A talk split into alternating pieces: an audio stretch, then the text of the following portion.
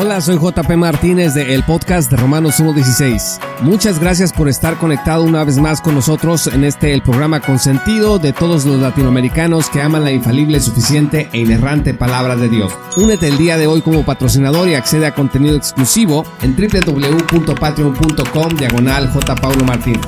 Disfruta del siguiente episodio que hemos preparado especialmente para ti.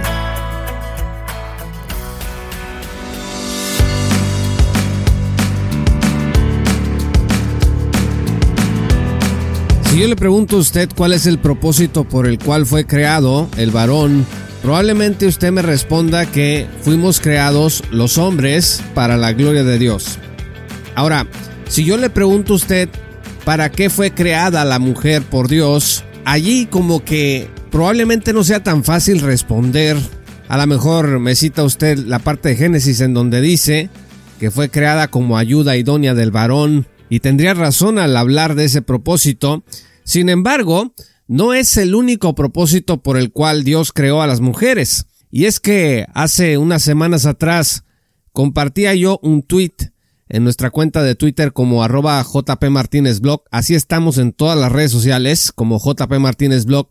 Pues les decía allí en ese tweet que las mujeres no fueron creadas para ser gobernadas por un varón. Y esto desató una pequeña polémica y hay gente que me escribió enojada diciéndome pues que no estuviera promoviendo el desorden dentro de la iglesia, que me pusiera a estudiar más la Biblia. Uno me dijo, deja de hacer que la gente peque. Categóricamente varios defendieron que las mujeres vienen al mundo a obedecer a los varones. O sea, si usted es mujer y me está escuchando, Dios la hizo para que usted obedezca a los hombres y se remitieron a la enseñanza bíblica sobre la sumisión de la mujer en el matrimonio. Un crítico incluso me comparó con el movimiento gay y también con el comunismo. Es una verdadera tristeza. Yo me lamento porque tenemos un criterio tan estrecho para pensar en ocasiones que por eso estamos muy sectarizados yo soy un complementarista, me considero un complementarista, pero también reconozco que dentro del complementarismo hay un sectarismo talibanesco, la prontitud con la que varios varones tuiteros defendieron su derecho divino a imponer sus leyes sobre las mujeres, les confieso, pues a mí me puso bastante motivo. Sin embargo, pues a la fecha no he conocido a ningún padre de familia cristiano que lo primero que le haya enseñado a su hija haya sido, hija, tú fuiste creada para obedecer a un varón. Porque no solamente esto no es bíblico, discúlpeme, sino que además es falaz. De hecho, conozco muchos hombres que tienen bajo amenaza a cualquier varón que se atreva a pretender gobernar a sus hijas. En primer lugar, no todas las mujeres están casadas o se casarán. Yo le pregunto a usted, ¿estas mujeres no están cumpliendo el propósito para el cual fueron creadas? Pero además, las que están casadas de ninguna manera están obligadas a someterse incondicionalmente a sus esposos. Eso, pues yo no sé de dónde lo sacaron. Vea usted lo que dice Hechos 5, versículo 29. Pero Pedro y los apóstoles respondieron, ¿debemos obedecer a Dios en vez de obedecer a los hombres? Por supuesto que no, estimados amigos. Todas las mujeres que están dentro de un matrimonio, cuando son cristianas y estudian sus Biblias, saben que no están sujetas a una obediencia perfecta o incondicional, porque los maridos pueden exigir situaciones que comprometan la santidad de sus esposas. Y en segundo lugar, la Biblia claramente indica cuáles son los propósitos para los que Dios creó a la mujer y la recreó en Cristo.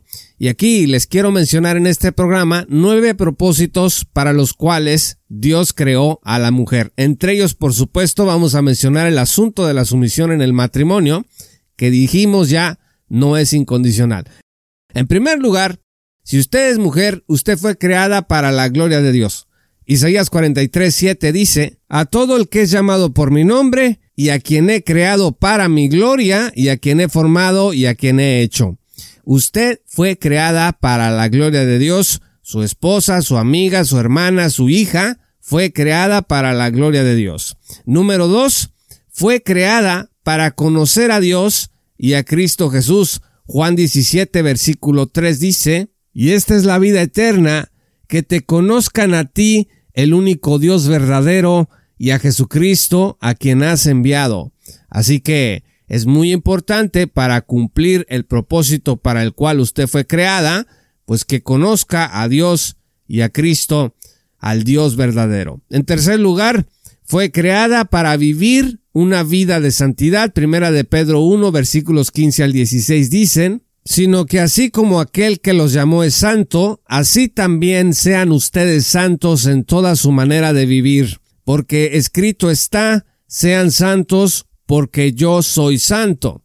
Si usted como mujer no está procurando una vida de santidad, pues Dios le llama a buscarla, porque fue creada para vivir una vida tal. En cuarto lugar, usted fue creada para servir con sus dones a la iglesia. Romanos 12, versículo 4 al 7 dicen, pues así como en un cuerpo tenemos muchos miembros, pero no todos los miembros tienen la misma función, Así nosotros que somos muchos, somos un cuerpo en Cristo e individualmente miembros los unos de los otros, pero teniendo diferentes dones según la gracia que nos ha sido dada, usémoslos. Subraye eso, usémoslos. Si el de profecía, úsese en proporción a la fe, si el de servicio, en servir, o el que enseña en la enseñanza.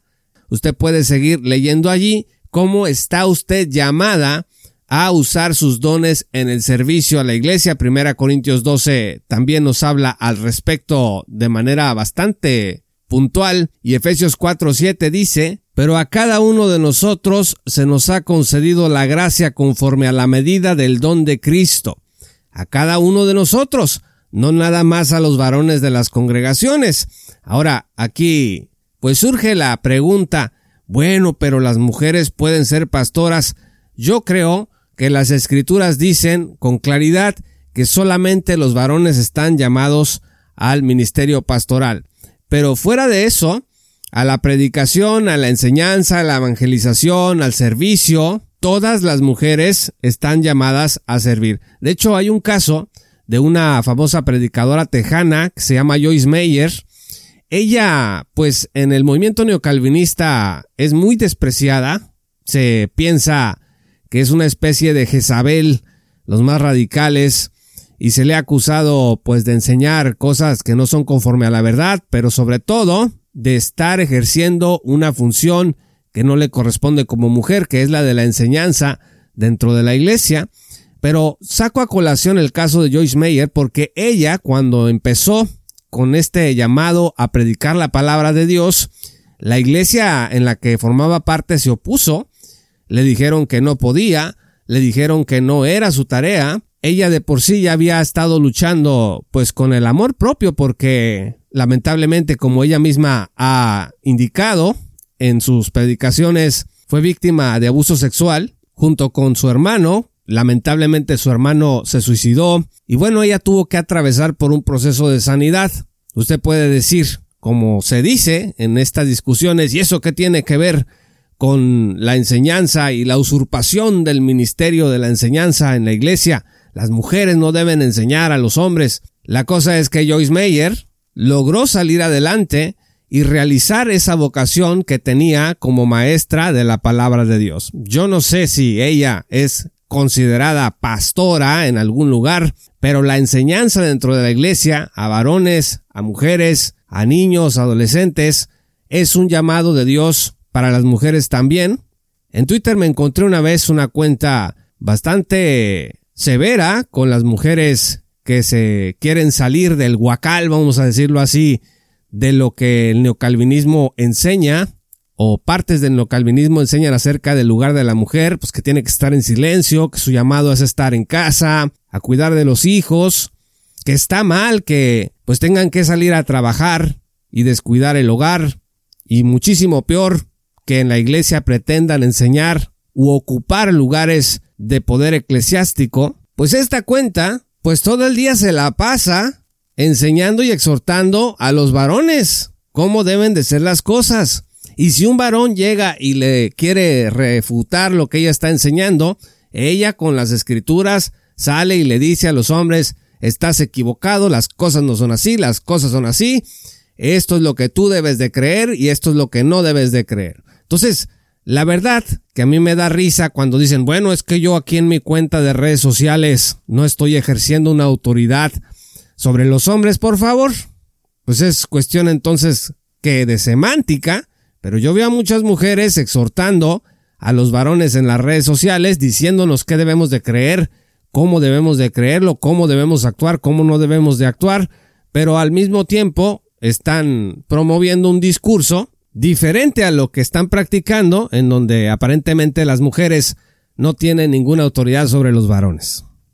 El quinto propósito por el que usted fue creada es para disfrutar de las maravillas de la creación. El Salmo 40, versículo 5 dice, Muchas son, Señor Dios mío, las maravillas que tú has hecho y muchos tus designios para con nosotros. Nadie hay que se compare contigo, si lo anunciara y hablara de ellos, no podrían ser enumerados. Las maravillas que Dios ha hecho son muchas y están allí para que usted como mujer los disfrute. Para eso también Dios la creó y creó todo a su alrededor.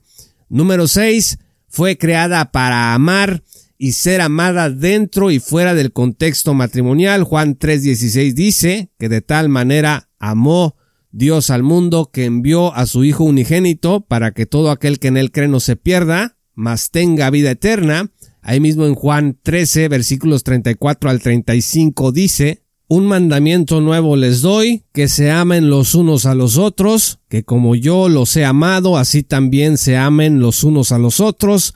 En esto conocerán todos que son mis discípulos, si se tienen amor los unos a los otros. Y bueno, ahí está incluida usted Así como usted debe de amar a los demás, los demás también están llamados por Dios a amarle, a respetarla, a reconocer el valor que usted tiene como mujer, como persona, como criatura creada a imagen y semejanza de Dios. Si alguien le está faltando al respeto, si alguien le está humillando, bueno, pues usted tiene que hacer algo, porque ese no fue el propósito para el cual Dios la creó como mujer. Y Efesios 5 versículo 25 dice, Maridos, amen a sus mujeres, así como Cristo amó a la iglesia y se dio él mismo por ella. El esposo de usted, si usted está casada, está llamado a amarla, a protegerla, a cuidarla, a respetarla, a acompañarla en la realización de todos los propósitos que las Sagradas Escrituras tienen para usted como mujer. Y alguien puede decir, pues, ¿cuáles son sus responsabilidades? Bueno, no. Que el macho que hay en nosotros no salga en este punto del programa porque todavía no terminamos. El séptimo propósito es que fue creada para proclamar las buenas nuevas de salvación y hacer discípulos en todas las naciones. Mateo 28 versículos 19 al 20 dice, Vayan pues y hagan discípulos de todas las naciones, bautizándolos en el nombre del Padre y del Hijo y del Espíritu Santo, enseñándoles a guardar todo lo que les he mandado, y recuerden, yo estoy con ustedes todos los días hasta el fin del mundo. Esta gran comisión es una gran comisión que también le corresponde a usted como mujer cristiana, como mujer de la iglesia. Segunda Corintios 5, versículos 20 al 21 dicen que usted está llamada al ministerio de la reconciliación, por tanto, dice la Escritura, somos embajadores de Cristo. Usted es una embajadora de Cristo. Como si Dios rogara por medio de nosotros, en nombre de Cristo les rogamos reconcíliese con Dios. Al que no conoció pecado, lo hizo pecado por nosotros para que fuéramos hechos justicia de Dios en él. El octavo propósito, que es probablemente el que le gusta más o el único que quieren reconocer dentro del sectarismo talibanesco de nuestra tradición complementarista, pues en el contexto matrimonial, subrayo, en el contexto matrimonial, fue creada usted para ser ayuda idónea de su esposo y recibir de él provisión, guía y protección. Efesios 5, 22 al 31 dicen, las mujeres estén sometidas a sus propios maridos como al Señor, porque el marido es cabeza de la mujer, así como Cristo es cabeza de la iglesia, siendo él mismo el Salvador del cuerpo. Pero así como la iglesia está sujeta a Cristo, también las mujeres deben estarlo a sus maridos en todo. Definitivamente, usted fue creada dentro del matrimonio para ser ayuda de su marido, para someterse en amor a la autoridad que Cristo ha puesto dentro del matrimonio, por supuesto, entendiendo esta reciprocidad, cuando el marido está igualmente llamado a cuidar, a respetar, a procurar que esta sumisión de la mujer no sea un infierno, sino sea un verdadero placer y un verdadero gusto, que a usted, si usted es varón y me está escuchando, su esposa le sirva con gusto, le sirva con alegría, se someta con alegría a la autoridad que Dios le ha dado a usted dentro de su hogar. Y número nueve, fue creada para recibir de Dios las peticiones de su corazón. El Salmo 37, versículo 4 dice, Pon tu delicia en el Señor y Él te dará las peticiones de tu corazón.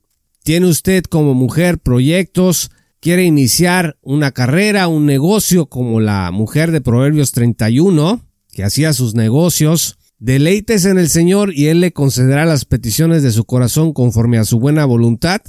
Así que, pues ni más ni menos, podemos ahora darnos cuenta que los propósitos de Dios para las mujeres, pues es más de uno, no se reduce de ninguna manera a la sumisión de la mujer al varón, dentro del matrimonio. Entonces aquel reduccionismo vocacional sectario talibanesco que proclama que la mujer fue creada para obedecer al varón, pues no está considerando la enseñanza de las escrituras en su conjunto, nomás está remitiendo aquello que le reporta un beneficio inmediato a los varones cristianos, que es que el servicio, la sumisión y el poder que consideran pues que es su derecho divino sobre las mujeres, y lo digo en plural, porque hay muchos varones dentro de las iglesias que no nada más esperan la sumisión de su esposa en el matrimonio, sino que esperan que todas las mujeres de la congregación se les sometan de la misma manera.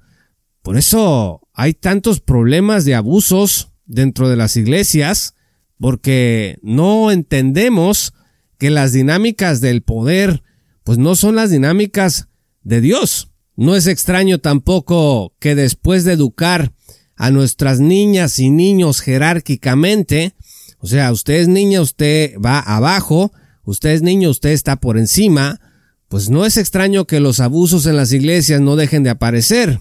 La niña aprende que debe de obedecer al varón en silencio y que sus anhelos, que sus deseos se deben sacrificar a los pies de un varón si es que quiere agradar a Dios mientras que el niño se le dice que es su deber dominarla y hacer con ella lo que considere que es lo mejor, entre comillas, la voluntad de Dios según su visión del mundo.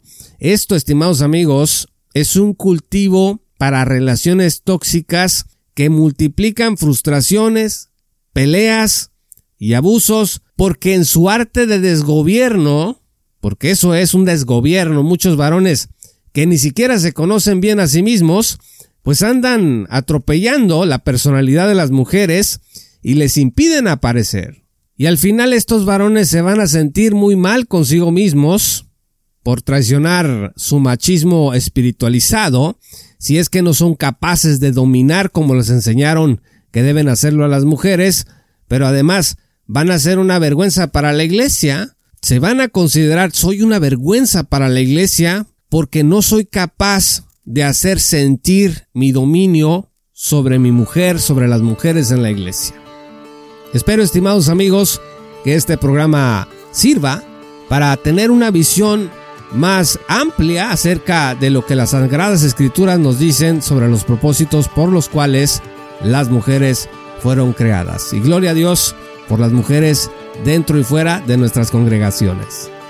Muchas gracias estimados amigos y patrocinadores por escuchar este programa. Yo soy JP Martínez del podcast de Romanos 1.16. Únete el día de hoy en www.patreon.com diagonal J. Pablo Martínez y apóyanos, además de acceder a contenido exclusivo, vas a estar hombro con hombro con nosotros en esta tarea de divulgación bíblica y teológica para la gloria de Dios en el mundo de habla hispana. Muchas gracias y que el Señor los bendiga hasta que volvamos a encontrarnos. Esto fue Romanos 1.16 con Juan Pablo Martínez Menchaca. Únete como patrocinador y apoya la sana divulgación bíblica y teológica en América Latina. Búsquenos y síguenos en nuestro sitio web oficial, redes sociales y otras. Romanos 1.16. Todos los derechos quedan reservados.